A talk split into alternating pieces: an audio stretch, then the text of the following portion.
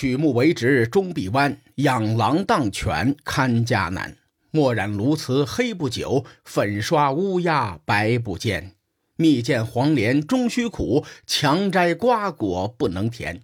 好事总得善人做，哪有凡人做神仙？上期节目咱们说了丹阳之战，今天咱们接着往下说。前几期节目咱们参考的史料以《战国策》为主，几乎没有参考《史记》《张仪列传》，这是因为《张仪列传》中很多的内容和《战国策》是重复的。而且《张仪列传》讲述丹阳之战后，张仪游说楚、韩、齐、赵、燕等国家，这些事情很多史料与《战国策》都一样，并且呢，很多后人论证说有不少假历史。丹阳之战和蓝田之战发生在公元前的三百一十二年，一年多以后，秦惠文王就去世了，新任的秦王是秦武王，这老兄还是太子的时候就特别讨厌张仪。所以呢，秦武王上位之后，第一件事情就是把张仪赶出了秦国。到了公元前三百零九年，张仪同志离开了这个世界啊，他也没有时间去周游列国。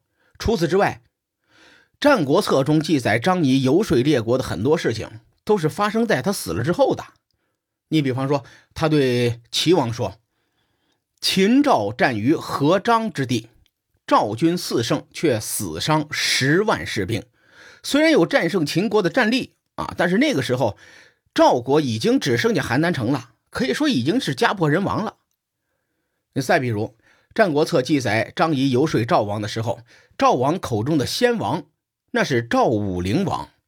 张仪死的时候，赵武灵王还活蹦乱跳的，所以说这个记载它也不真实。清代学者梁玉绳在《史记质疑》就开始论证《史记·张仪列传》有很多不可信的地方。钱穆先生在《先秦诸子系年》中也考证过，说张仪从秦国到楚国，再从楚国返回秦国，以及最后到魏国死在魏国，这期间最多不过十七个月，时间太短了。张仪根本就没有办法去游说这么多的国家。所以，钱穆先生认为啊，张仪生平只去过秦国、魏国和楚国这三个国家。咱们看看《战国策》中比较靠谱的记载。首先，《楚策》中记载，张仪在蓝田之战结束之后，仍然担任秦国的相国之位。楚国当时在秦国的使臣叫做昭居，这个人是楚国的大贵族，他也是楚怀王时期的重臣，而且呢，和张仪的私交是很不错的。张仪对昭居说：“兄弟，楚国失去了燕郢汉中之后，还有这么肥沃的土地吗？”昭居回答说：“没了。”张仪又问：“如果楚国失去了昭过、陈轸，还会有这样的谋臣吗？”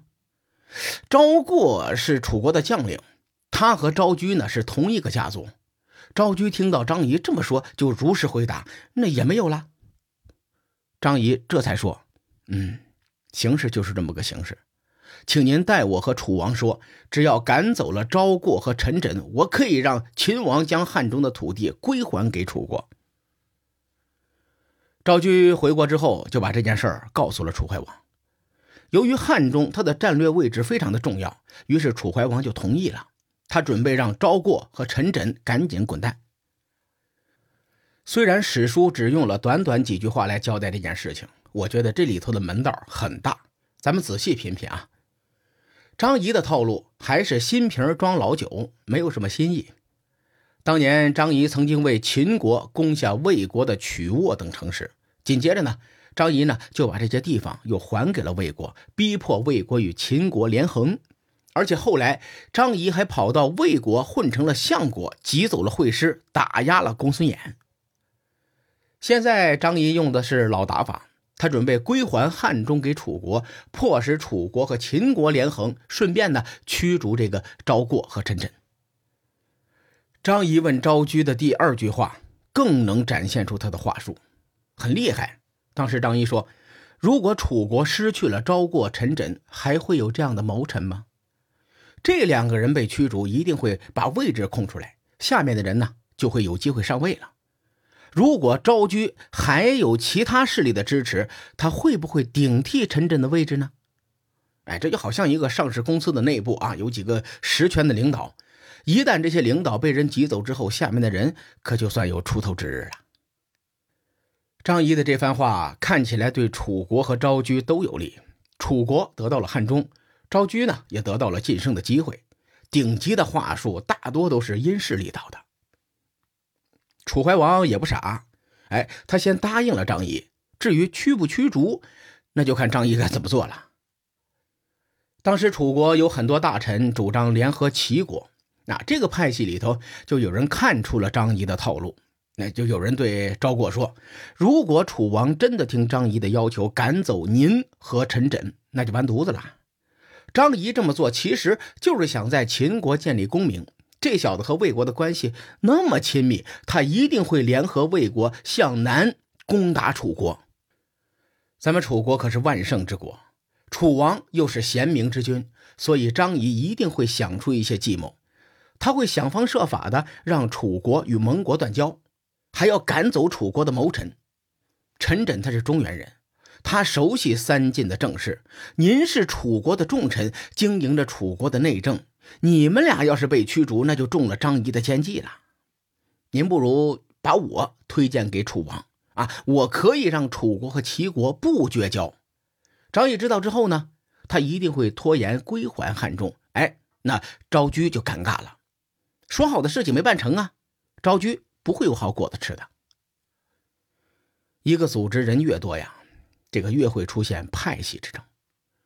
昭居主张联合秦国，他势必会受到联齐派的攻击。楚国内斗的老毛病，那一直都是存在的。好在这一次楚怀王没有拍脑门，就听张仪的话。张仪这次在秦国受挫了，他曾经对秦惠文王说：“占据汉中弊大于利，这里靠近楚国，是楚国的核心利益所在。”啊，这个地方距离秦国太远了，会成为我们的累赘。这个时候，甘茂就跳出来了，他反对啊。甘茂辅佐魏章攻取汉中，他也是有功之臣，对吧？他不愿意将自己的功劳拱手让给楚国。于是甘茂当场就怼回去，他说：“秦国疆域扩大，怎么可能成为累赘呢？汉中在秦国手里，一旦天下形势发生变化，大王可以用割让汉中作为条件，联合楚国。”如果现在就割让汉中，到时候秦国又有什么资本去联合楚国呢？秦惠文王一听，对，手里得有些筹码。但同时吧，秦惠文王还是想与楚国连横。得嘞，那就事儿一折中啊，我分汉中之地一半给楚国。仔细琢磨楚怀王的生平经历，他绝对不像后人说的那么不堪。有几件事儿啊，都能很好的体现他，他是一个有魄力的国君。合纵伐秦的时候，他担任的是合纵长，后来又任命屈原变法。当局势发生巨变的时候，他又停止了变法，罢免屈原。最精彩的就是上期节目咱们说的蓝田之战，在楚国惨败后不久，他敢抓住秦军远征在外的机会，举全国之兵直捣黄龙，那很少人有这样的魄力。更重要的是，当韩魏联军入侵楚国本土的时候，有可能切断楚军后路的同时，他又能低下头向秦国割让汉中求和。我认为楚怀王应该不会是意气用事的人，他应该有其他的考量。可惜啊，这个史书没有记载啊，我在这儿就不呃胡乱揣测了。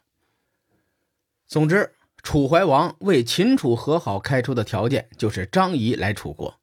那至于后面又发生了哪些精彩的故事呢？嘿，咱们下回分解。书海沉沉浮浮，千秋功过留与后人说。我是西域说书人介子先生。下期节目咱们继续聊战国博弈。